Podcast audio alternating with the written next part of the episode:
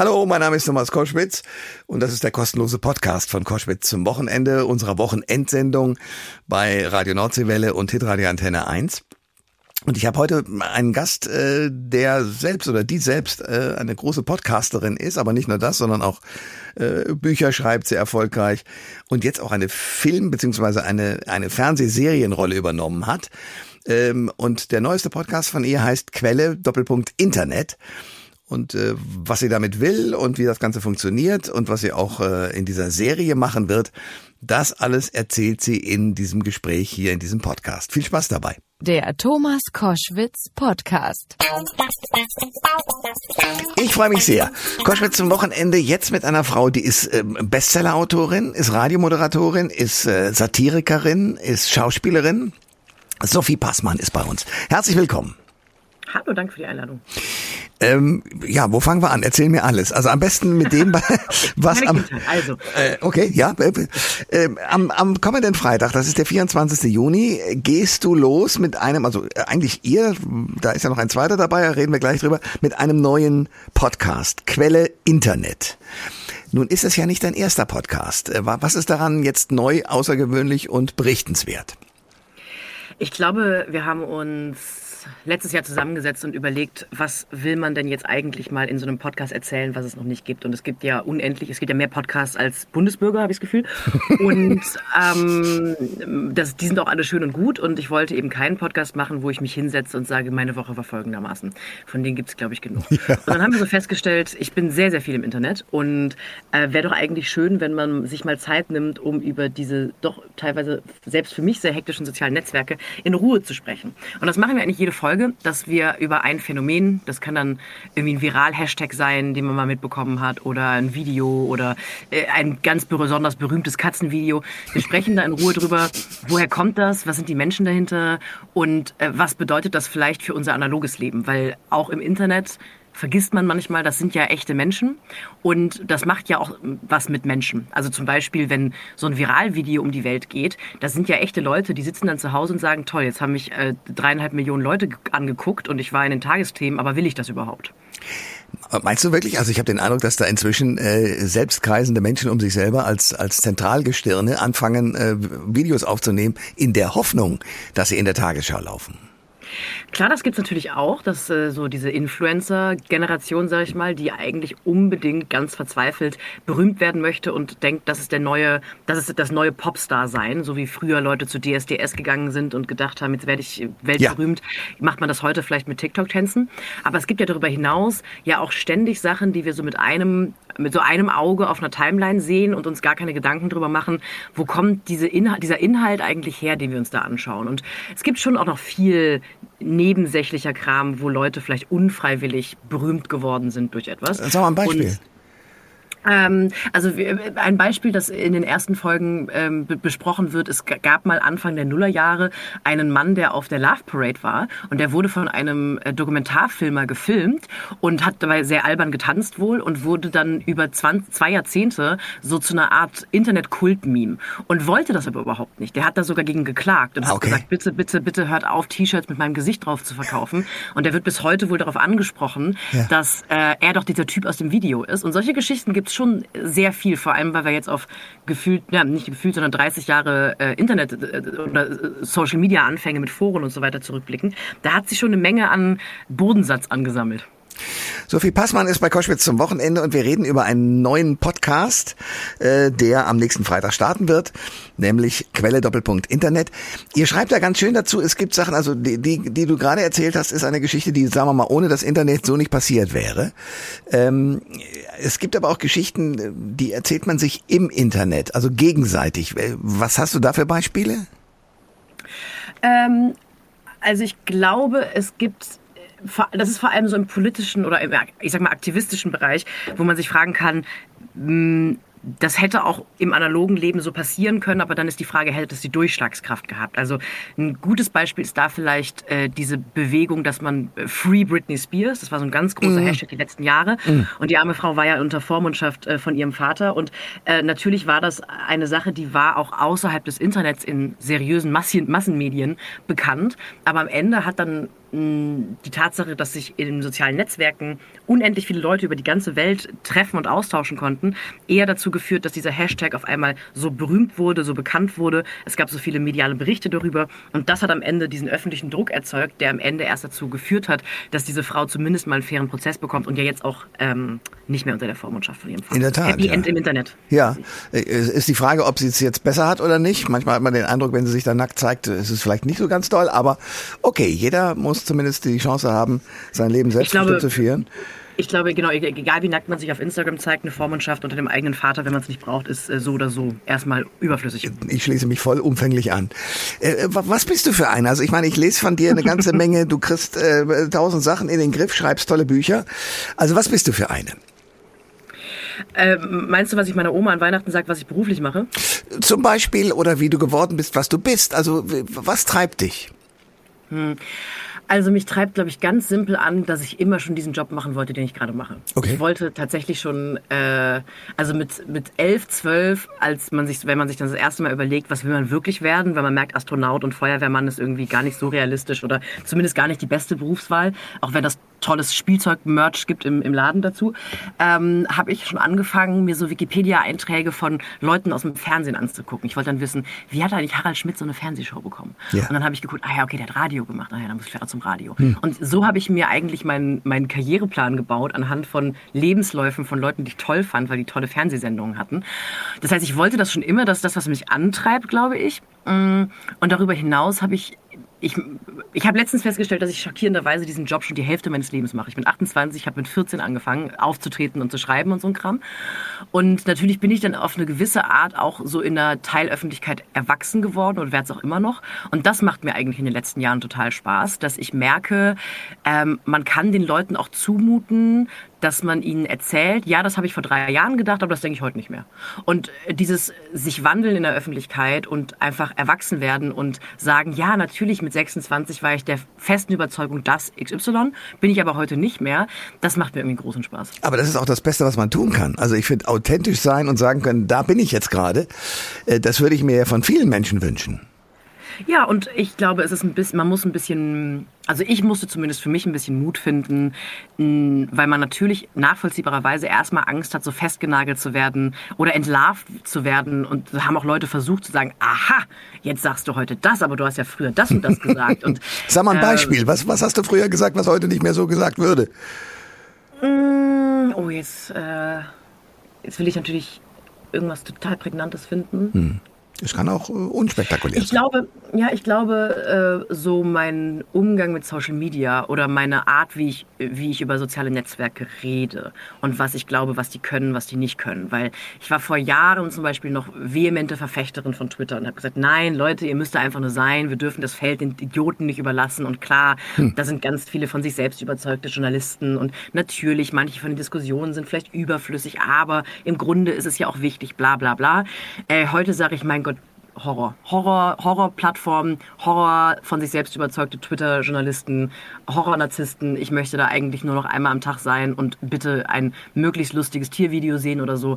ähm, also so die, ich glaube, so wie man auch völlig banal, wie man auch vielleicht sagt, äh, bis vor vier Jahren bin ich leidenschaftlich gerne jedes Jahr nach Lanzarote geflogen, hasse ich heute. Also das ist ja auch nichts anderes als eine persönliche Meinung, nur dass, wenn man sie in einem Interview erzählen darf, wirkt das natürlich direkt, als sei jetzt alles in Stein gemeißelt.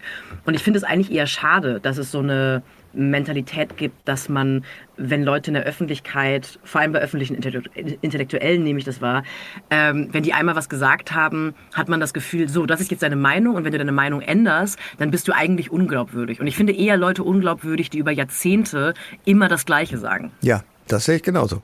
Äh, Sophie Passmann ist mein Gast bei Koschwitz zum Wochenende. Du hast schon gesagt, du bist ganz früh auf die Bühne gegangen mit äh, Poetry Slam. Ähm, wie ist das eigentlich entstanden? Also was war das Reizvolle für dich, das zu machen?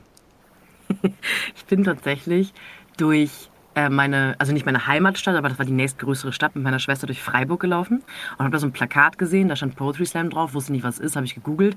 Es war so, das ist, äh, glaube ich, mein, mein neugieriger, altkluger Teenie-Reflex gewesen, weil ich ein Wort nicht kannte, habe ich es gegoogelt und hm. bei Wikipedia nachgelesen, was da so steht und ähm, dann habe ich gedacht, ja, das klingt ja witzig, bin ich mit meiner Schwester hingefahren, weil ich hatte noch keinen Führerschein, sie aber schon und dann saß ich da in der letzten Reihe, habe mir das angehört und auf dem Heimweg sagte zu meiner Schwester, hey, das kann ich auch. Und dann sind wir Geil. Ja, das ist, das gefällt mir, aber Selbstbewusstsein ist gut. Äh, und dann sind wir beim nächsten Mal hin und ich konnte das auch. Äh, und dann war das natürlich lustig, weil ich war 14 oder 15 und das sind natürlich eher Veranstaltungen, wo im Publikum so äh, leicht betrunkene Lehramtsstudenten sitzen mit Anfang 20. Für die ist natürlich so eine 14-, 15-jährige Baby. Und alle, die da mitgemacht haben, waren auch in der Regel eher so Mitte 20, Ende 20. Ich hatte also diesen Kükenbonus und diesen Kükenbonus hatte ich auch echt drei, vier Jahre. Also ich durfte dann nur auf Tour gehen in den Pfingstferien, dann musste jemand dabei sein. Und dann normalerweise gewinnt man bei Poetry Slams am Ende auch eine Flasche Schnaps, wenn man denn gewinnt. Das wäre Und nichts wenn für ich dich, gewonnen genau. habe, Ja. habe ich eine Flasche Erdbeersaft Ja. bekommen oder sowas. Okay. Und das war natürlich, fanden natürlich alle wahnsinnig witzig und süß. Und irgendwann war ich nicht mehr witzig und süß. Da muss man sich auch dran gewöhnen, wenn man jung ist in der Öffentlichkeit, dass man irgendwann nicht mehr den Wunderkind-Stempel hat, weil man nicht mehr jung genug ist, um Wunderkind zu sein. Und dann habe ich halt als einfach nicht mehr als Wunderkind, sondern halt als Teenager mitgemacht. Und so fing das an. Und dann habe ich, bin ich da ein paar Jahre echt drauf hängen geblieben. Und das Tolle daran ist, dass man, dass ich von 14 bis 18 eben wahnsinnig viel Bühnenerfahrung sammeln konnte, weil ich teilweise 40, 50 Auftritte im Jahr gemacht habe. Boah. Und man auf einmal so merkt, huch, das macht mir ja gar keine Angst, mich auf so eine Bühne zu stellen, weil man hat oft genug gemacht. Und es ging auch schon oft genug schief. Das ist ja das Tolle. Man kann so unter Nichtbeobachtung völlig scheitern. Okay, das beruhigt mich zu hören, weil ich hätte die Hosen gestrichen, voll gerade auch in dem Alter gehabt, mich auf eine Bühne zu stellen und dann ja noch mit eigenen Werken. Also Poetry Slam ist ja Poetry Slam, ein nicht ganz einfaches Wort für mich heute, merke ich. Ähm, ist doch etwas, wo man auch, sagen wir mal, hochkreativ auf der Bühne sein muss. Also mit anderen Worten, man hat mit sehr vielen ja, äh, Variablen zu tun. Und das hast du alles locker hingenommen. Es kann ganz viel schiefgehen. Es kann eigentlich schon bei der Moderation, bei der Anmoderation auf der Bühne schiefgehen. Man kann einen falschen Witz machen und man merkt, man hat das Publikum total verloren. Ja. Man hat beim Poetry Slam auch nur fünf Minuten für den Auftritt. Fünf bis sieben Minuten. Das heißt, wenn man in den ersten ein, zwei Minuten was Doofes gesagt hat oder einen Witz nicht zündete, ist es fast unmöglich, diese Leute zurückzubekommen. Dann kann der Text grottig sein, den man äh, da mitgebracht hat. Dann kann der Text einfach der falsche der falsche Text für den Anlass des Abends sein, dann kann man den schlecht vortragen und dann können die Leute einen auch einfach nicht mögen. Es gibt verschiedene Variablen und ich habe auch schon an guten Abenden alle von diesen Variablen versaut. Oh also ich habe wirklich äh, eine Handvoll horrormäßige schlechte Auftritte gehabt, habe auch eine Handvoll von horrormäßig tollen Auftritten gehabt. Nur das stellt natürlich auf eine Art, weil wenn man mit 14, 15, 16 vor äh, 600, 700 Leuten gescheitert ist, dann macht einem das irgendwie auch keine Angst mehr, ein Referat zu halten beim Abi. Absolut. Äh, Sophie Passmann ist mein Gast bei Koschwitz zum Wochenende und wir reden über äh, erste Auftritte, über das Showgeschäft als solches, über einen neuen Podcast, der nächsten Freitag starten wird. Der Titel ist Quelle Doppelpunkt Internet. Äh, Wir müssen äh, über deine Arbeit als Schauspielerin sprechen. Dazu kommen wir gleich. Aber zunächst mal zur Bestsellerei beziehungsweise zu einem Interview, für das du sogar einen Preis abgeräumt hast von der Landesanstalt für Kommunikation. Sensationell. du denn ausgegraben? Äh, Frank-Walter Steinmeier, den hast du interviewt. Was war so toll an dem Interview, dass du einen Preis gekriegt hast? Also ich, ich habe ja beim Radio angefangen. Jetzt erzählt Oma vom Krieg mal. Ja. Ich habe ähm, nach dem Abi bin ich zum Radio gegangen, äh, zum zu Hitradio Ohren Offenburg und habe dann da mein Volontariat gemacht. Und mh, so als Volontärin muss man natürlich alles mal ein bisschen gemacht haben. Nachrichten und dann soll man ein bisschen moderieren, wenn das nicht eine völlige Katastrophe ist, was man so ins Mikro erzählt. und dann muss man auch vor allem die beliebten Straßenumfragen machen, wo man dann als armer, verschüchterter Teenager in so einer Einkaufsstraße rumsteht und dann zitternd irgendwelche Passanten fragt, wie genießen Sie den Frühlingsanfang? Und mh, bei diesen Straßenumfragen habe ich mich nicht komplett doof angestellt, weil ich das immer lustig fand, mit den Leuten eher zu reden, als diese Frage abzuspulen. Und dann hat mein damaliger Chef, ähm, Uwe Carsten heißt er, der ist auch immer noch bei diesem Radiosender, gesagt, ähm, geh mal hier, da ist so ein, die, der Frank-Walter Steinmeier, damals für den Wahlkampf, ähm, wo er nicht selber Kanzlerkandidat war, sondern, naja, Steinbrück muss es gewesen sein. Ja. Ich weiß es nicht mehr genau. Wahlkampf gemacht in der Offenburger Innenstadt, hat Rosen verteilt und gesagt, wählen Sie doch bitte die SPD. Das wäre doch lustig, wenn die Sophie da hingeht. Stell dir mal ein paar Fragen und dann haben wir uns gemeinsam lustige Fragen ausgedacht. Und das war dann eben, ich glaube, der Gag daran war, dass ich ihm eben nicht irgendwelche politisch oder politikjournalistischen Fragen gestellt habe, sondern so als 19-Jährige eben so ein bisschen nassforsche, witzige Fragen und er vor allem auch wahnsinnig charmant und lustig reagiert hat. Und das war dann so ein zweieinhalbminütiges, witziges Interview.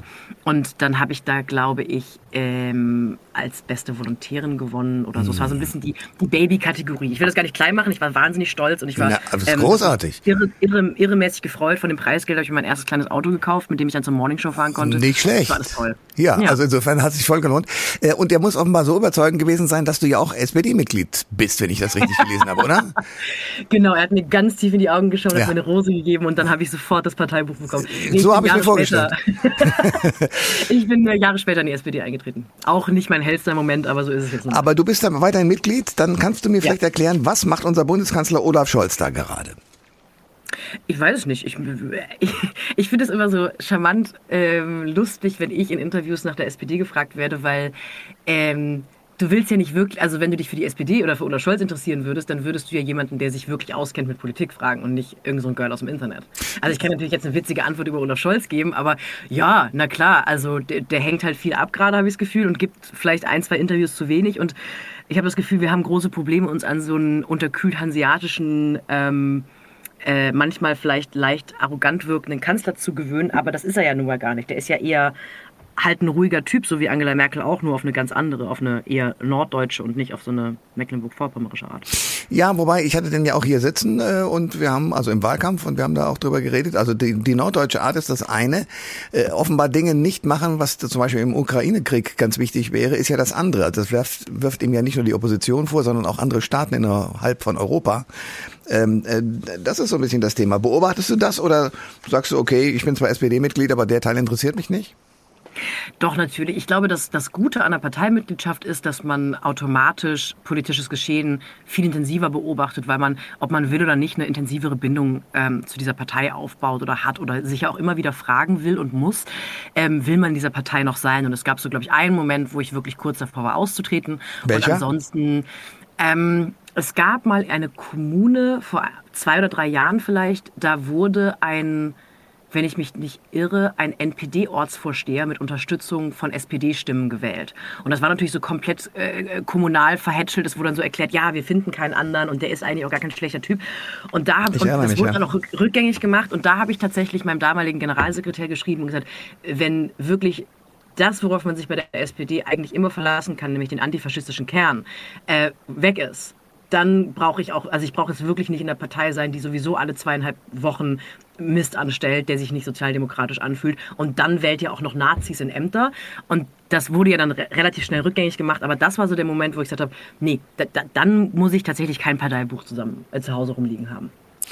Sophie Passmann ist mein Gast bei Koschwitz zum Wochenende. Nächstes Wochenende, also am Freitag geht los ein neuer Podcast. Äh, es wird in diesem Jahr noch, mal gucken wann, eine Comedy-Serie geben. Und du hast Bücher geschrieben und die sind auch gleich mal Bestseller geworden. Ähm, ich will auf etwas kommen. Ich hatte vor zwei Wochen einen Gast, der hieß und heißt Harald Martenstein. Der hat mit der Begrifflichkeit alter weißer Mann äh, seine Probleme. Er sieht das sozusagen als generalisierende Beleidigung an. Und du hast ja nun ein ganzes Buch über diesen Typus geschrieben. Ich Nämlich, Harald Martensteins Stelle auch ein Problem damit haben. Er verdient ja sein Geld damit, ein Problem damit zu haben. das ist der eine Teil der Wahrheit, aber der andere ist natürlich, dass es viele alte weiße Männer gibt, die sich angesprochen fühlen. Aber die Frage an dich, was ist ein alter weißer Mann wirklich und wie ist es gemeint? Ja. Also das Buch, das erklärt das Buch wirklich ganz am Anfang. Das ist natürlich was, das kann man nur erfahren. Also das, das stiftete große Verwirrung, weil man muss ein Buch auch erstmal aufschlagen und reinlesen, ähm, um das zu verstehen. Das haben Bücher so an sich. Und der Titel klingt natürlich erstmal so, als würde ich tatsächlich sagen, Männer, die, äh, sag ich mal, über 65 sind und weiß, die sind alte weiße Männer und das klingt erstmal böse. Der alte weiße Mann ist eigentlich ein sehr irreführender Begriff, der sich nun mal leider etabliert hat in den letzten zehn Jahren, würde ich sagen. Der meint nämlich eben eigentlich einen ähm, ins verhärmt abrutschende konservative Mann, der nicht einsehen möchte, dass gewisse Startvorteile, die man vielleicht als Mann in dieser Gesellschaft hat, die man auch als weißer Mensch in dieser Gesellschaft hat, ihnen das Leben erleichtert haben. Das bedeutet aber nicht, dass diese Menschen die da, die vielleicht weiß sind und Männer nicht auch ein scheiß Leben gehabt haben können. Also es geht nicht darum, euer Leben war super und alles, was ihr erreicht habt, hat nicht mit euren Fähigkeiten zu tun, sondern es ging eigentlich darum, rauszufinden, ähm, wie hat sich die Welt gewandelt und vor allem ging es darum, ist dieser Begriff gerecht? Und ist dieser Begriff vor allem auch treffend? Oder ist das Alter nicht völlig irrelevant? Und das war zum Beispiel eine große Erkenntnis in diesem Buch. Ich habe dann viele Männer aus der Öffentlichkeit. Ja, dolle Leute. Also Christoph Arment, Mickey Beisenherz, Kai Dickmann, okay. Robert Habeck auch. Also Ulf Porschat, äh, Tim Raue, Marcel Reif, meinen alten Freund. Äh, wie, wie haben die darauf reagiert? Was hast du da rausgefunden? Ich hatte den Eindruck, je gefestigter, desto amüsierter über den Begriff. Und das waren auch keine konfrontativen Interviews, sondern eher ganz im Gegenteil. Ähm, mir wurde auch oft vorgeworfen, warum schreibt sie jetzt ein Buch, das vermeintlich feministisch ist und dann kommen Männer zu Wort. Weil ich halt nun mal glaube, bei der Frage nach Männlichkeitsbildern können mir vor allem Männer helfen und nicht Frauen. Also Frauen können, sollen unbedingt ganz viel machen und auch unbedingt ganz viel in Büchern vorkommen. Und ich kam ja auch wirklich ausreichend viel in diesem Buch vor. Äh, aber wenn es darum geht, wie Männer sich eventuell wandeln müssen oder wie sie Männlichkeitsbilder in den letzten Jahrzehnten wahrnehmen, dann frage ich halt lieber Marcel Reif als mich, ehrlich gesagt. Ich und glaub, Papa, und Papa Passmann hast du auch gefragt. Und Papa Passmann, der habe ich auch gefragt. Was hat der gesagt? Äh, ich glaube, der hat am Ende des Gesprächs, wir waren im Steakhouse, obwohl ich zu der Zeit äh, äh, militante Veganerin war. Ich glaube, das war auch Absicht von ihm. Äh, hat auch ehrlich recht mit gehabt. ich habe dann Beilagen gegessen. Ähm, hat sich, glaube ich, an den Gedanken gewöhnen müssen. Bei ihm war es eher so, dass er viel progressiver ist, als er sich das eingestehen wollte und wir in manchen politischen Diskussionen es eher so rum hatten, dass ich gesagt habe, na, aber das ist doch eine Position von den Grünen, Papa. Nee, also hm, weiß ich jetzt nicht. Und ähm, aber diese Bewegung gab es eigentlich in, in fast jedem Gespräch, egal wie konfrontativ, konfrontativ die manchmal waren. Es gab immer so Punkte von ähm, gemeinsamer Heiterkeit. Und ich glaube, das waren die schönen Momente in den, in den Kapiteln, dass ich eigentlich mit jedem Mann so Momente hatte von, wir wissen jetzt beide, das nervt uns beide gleichermaßen. Und diese Einigkeit, dass diese Debatte einen wahnsinnig nervt, war mehr, als man, glaube ich, erwarten kann bei einem Buch, wo eine junge Feministin mit alten weißen Männern streitet. Äh, äh, so ein Kai Diekmann, das ist so ein alter weißer Mann, oder? Hm, oder? Ja, ich, ich benutze witzigerweise, seit dieses Buch rausgekommen ist, den Begriff alter weißer Mann gar nicht mehr so sehr. Er wird nur natürlich auch in Referenz auf mich, was mich sehr ehrt, sehr viel benutzt in letzter Zeit und auch immer wieder wird abgefragt, wer ist ein alter weißer Mann. Das ist halt ein knallkonservativer Typ, der die Strukturen der medienpolitischen Welt als Spielplatz betrachtet. So würde ich das sagen. Ja. Der, dabei ist mir relativ egal. Der könnte auch ehrlich gesagt eine Frau sein. Und ich fände die, die meisten Sachen, die der so abgezogen hat, nicht so absolut berauschend. Aber dafür ist mir auch ehrlich gesagt die Kategorie wie alt ist der, was ist seine Hautfarbe und was ist sein Geschlecht, die sind mir da fast egal, weil das greift, das ist für mich nicht vollumfänglich genug. Für jemanden, der wirklich in meinen Augen das schlimmste Schmierblatt im schlimmsten Schmierverlag äh, äh, geleitet hat und da ähm, die ein oder andere mindestens bemerkenswert betroffen machende äh, journalistische Entscheidung äh, zu verantworten hat, da ist mir dann, der könnte auch eine Frau sein, ich fände das scheiße. Ja, der war bei mir auch im Studio und äh, sagte dann, ja, ich war in der Schule schon so. Ich wollte immer äh, provozieren und das ist ihm ja nachhaltig gelungen. Ja. Sophie Passmann ist mein Gast bei Koschwitz zum Wochenende und wir schlagen jetzt zum Schluss unseres wunderbaren Gespräches. Ich, ich habe richtig Spaß mit dir, muss ich sagen. Eine, oh, das freut mich auch, ich auch mit dir. Ey, das ist schön. Ähm, eine, eine Kurve, die hingeht zu deinen schauspielerischen Fähigkeiten. Es wird, ich weiß nur nicht wann, da musst du mich jetzt aufklären, in diesem Jahr noch hoffentlich. Juli. Ah, Damaged Goods kommen. Das ist eine Comedy-Serie, sehr lustig mit äh, allen möglichen äh, Schauspielerinnen und Schauspielern. Ihr seid so eine Art, ja, kann man das nennen, WG und äh, kommt auf, habt irgendwie eine, eine Hippie-Mutter dazwischen. Erklär mich auf, was passiert da? Also Damaged Goods ist erstmal natürlich ein bisschen sperriger Titel, auf Deutsch einfach äh, beschädigte Ware. Und das sind wir, wir sind so fünf Freunde, wohnen in München und kennen uns seit fast 15 Jahren, weil wir nämlich, und da kommt die beschädigte Ware, äh, alle uns in Jugendtherapie kennengelernt haben, weil unsere Eltern aus verschiedensten Gründen gedacht haben, mein Gott, was ist eigentlich falsch mit den Kindern? Die sollten alle mal in Therapie. Und dann haben wir uns kennengelernt und sind seitdem beste Freunde. Ja. Und eigentlich behandelt die Serie ein Thema, was ich für Leute mit Ende 20, Anfang 30 das erste Mal interessant finde. Und dann, glaube ich, kommt das alle alles Jahrzehnt wieder, nämlich die Frage, was halten so Freundschaften eigentlich aus und ist man mit jemandem befreundet, weil man seit Jahrzehnten befreundet ist oder ist man mit jemandem befreundet, weil der wirklich noch in mein Leben passt? Weil all diese Freunde merken, es reicht jetzt halt nicht mehr, dass wir immer erzählen können, wir kennen uns schon von früher. Vielleicht hat sich auch jeder von uns ein bisschen voneinander wegentwickelt. Und das, das erzählt diese, diese, ähm, diese Serie. Ich spiele Nola. Das ist so ein bisschen die Mama des Freundeskreises, die mit allabendlichen äh, Nacho-Abenden in ihrer WG die Leute zusammenholt. Und ähm, die startet dann, ähm, weil die von, von der Uni geschmissen wird, von dem Professor, der ganz toll von Christian Tramitz gespielt wird. Das war natürlich die Ehre meines Lebens, mit dem Ja, der ist großartig, ja. Fantastisch, fantastisch, fantastisch. Ähm, äh, merkt sie, ich muss irgendwas machen im Leben und dann fängt sie heimlich hinter den Rücken ihrer Freunde einen Podcast über ihre Freunde an. Und dieser Podcast wird immer erfolgreicher. Ja. Und natürlich muss sie jetzt, sie kriegt natürlich die Kurve nicht, ihren Freunden zu erzählen, ich habe da Mist gebaut. Der Podcast wird immer erfolgreicher. Die Leben der Freunde brechen auseinander und je schlechter die, Freunde, die, die Leben der Freunde sind, desto geiler wird der Podcast natürlich. Und das ist dann der große Konflikt von meiner Figur der Nola, den sie versucht ähm, aufzulösen. Und ich habe versucht, Nola zu spielen. Ja, aber in der Tat, du hast sozusagen, es war ein fertiges Drehbuch. Es ist nicht sozusagen ein gruppendynamischer Prozess unter euch Schauspielerinnen und Schauspielern. Genau, es gab ein fertiges Drehbuch. Das war eigentlich das erste Mal, dass ich mit was, dass ich was gemacht habe. Ehrlich gesagt, was Teamwork war. Nicht, weil ich keine Teamworkerin bin, ich arbeite total gerne mit Leuten zusammen. Aber wenn man Bücher schreibt und Podcasts macht und auch im Radio, das wirst du ja noch viel besser wissen als ich, da, da ist es ja nicht so, als setzt man sich, als würde man äh, einen vorgefertigten Text bekommen, der sechs Monate von fremden Leuten geschrieben wurde Ja. und dann muss man mit dem arbeiten. Und ich habe dieses Drehbuch geschickt bekommen, das war fertig geschrieben von Leuten, die ich nicht kannte. Und die Frage war, magst du das Drehbuch? Und ich habe festgestellt, ich mag das Drehbuch total. Ich weiß nur gar nicht, wie das funktioniert, wenn man nicht bei jedem Wort rumwerkeln darf. Jetzt bin ich natürlich, jetzt bin ich natürlich ich. Ich habe natürlich trotzdem an jedem Wort rumgewerkelt, das Nola sagt, weil ich aber auch eine Regisseurin hatte und vor allem auch einen Autorenraum, der sich da eher darüber gefreut hat, dass ich der Rolle einen eigenen Sound gebe. Also Leute, die die Leute in meinem Bekanntenkreis, die die Serie schon vorab gucken durften, haben gesagt, naja, im Prinzip redet sie wie du. Ne? Ja, schon. Also Nola ist ein bisschen wie ich und ich bin ein bisschen wie Nola. Das sagt eine Frau, die äh, auf allen möglichen Hochzeiten schon getanzt hat und tanzen wird. Äh, Sophie Passmann, großartige Frau, Buchautorin. Äh, es gibt auch ein Buch, das heißt Gänsehaut, komplett Gänsehaut. Da kommen wir jetzt gar nicht mehr dazu, weil ich mich verabschieden muss schon an, von dir, aber wir werden uns vielleicht wiedersehen oder wieder hören.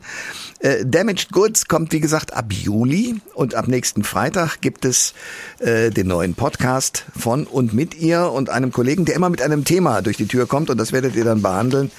Das heißt Quelle Internet. Sophie, ich glaube, wir könnten noch Stunden weitermachen. Ich habe noch so vier bis fünf eingeplant. Also Okay. Das heißt, hol dir einfach gerne was zu essen und was zu trinken. Okay, ich- ähm, und dann Ja, nee, super, super. Also ich, mein Programmdirektor hyperventiliert schon, aber Kein Problem, das kläre ich mit dem danach. alles klar. Vielen Dank für das nette Gespräch, danke für die Einladung.